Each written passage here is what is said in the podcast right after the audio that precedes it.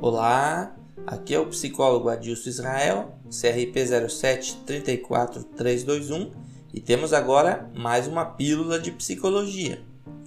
Hoje vamos falar sobre um sentimento que regula o nosso dia a dia, mas que, se for em excesso, faz mais mal do que bem, que é o sentimento de culpa. Então, a culpa é um sentimento que vem após uma pessoa julgar a si mesma por alguma situação.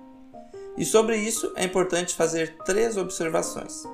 A primeira é que, como todos nós nascemos sem parâmetros do que é certo ou errado, ou seja, sem condições de sentir culpa, precisamos de alguém, do outro, para nos parametrizar e nos constituir enquanto sujeito.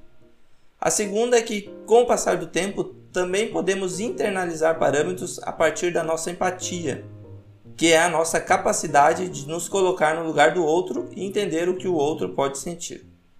A terceira é que, depois de internalizados os parâmetros, mesmo que acionados por terceiros, a culpa só emerge a partir de nós mesmos. Ou seja, a culpa só acontece a partir de um julgamento nosso ao nosso próprio respeito. Então, somos nós que decidimos se vamos nos sentir culpados ou não. Nesse cenário, sentimento de culpa surge do fracasso diante da imagem que internalizamos em nós mesmos a partir de parâmetros que envolvem os outros. Dessa forma, quando não atingimos o que aprendemos a imaginar a nosso próprio respeito, nós ficamos decepcionados e nos sentimos culpados. Assim, fica mais claro que a nossa condição de nos sentir culpado vem do nível de severidade que exige na nossa consciência. Tanto que o psicopata, por exemplo, por ter uma consciência muito branda, por assim dizer, tem dificuldade em sentir qualquer culpa. Em resumo, a culpa é o sentimento vindo do julgamento pessoal a respeito de si mesmo em relação aos padrões que aprendemos pelos outros, seja por empatia nossa ou por imposições objetivas da nossa comunidade ou sociedade. E isso envolve desde questões culturais até religiosas. Embora esse sentimento seja importante para vivermos em sociedade, precisamos ter cuidado quando ele aparece em excesso. O sentimento de culpa pode afetar de forma terrível o ser humano. Quando em excesso, traz sobrecarga negativa sobre nós mesmos, nos faz desacreditar de nós mesmos. O pior de tudo é que a culpa em excesso não nos motiva a sermos melhores. Ao contrário, ela traz uma lamentação, uma sensação de que merecemos ser castigados, penalizados. E isso pode evoluir, entre outras coisas, para duas situações importantes.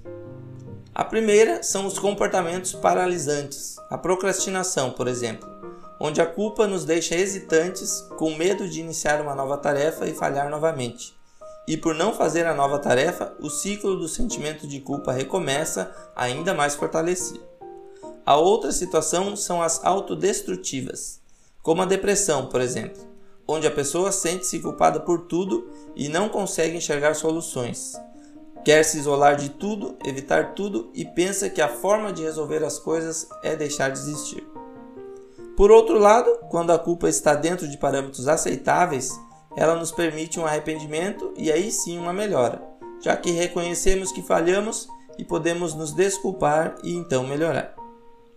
Pessoas com intenso sentimento de culpa normalmente são mais compreensíveis com os outros do que consigo mesmo. Então, nesse caso, uma maneira de aliviar e diminuir o sentimento é ser mais gentil consigo mesmo.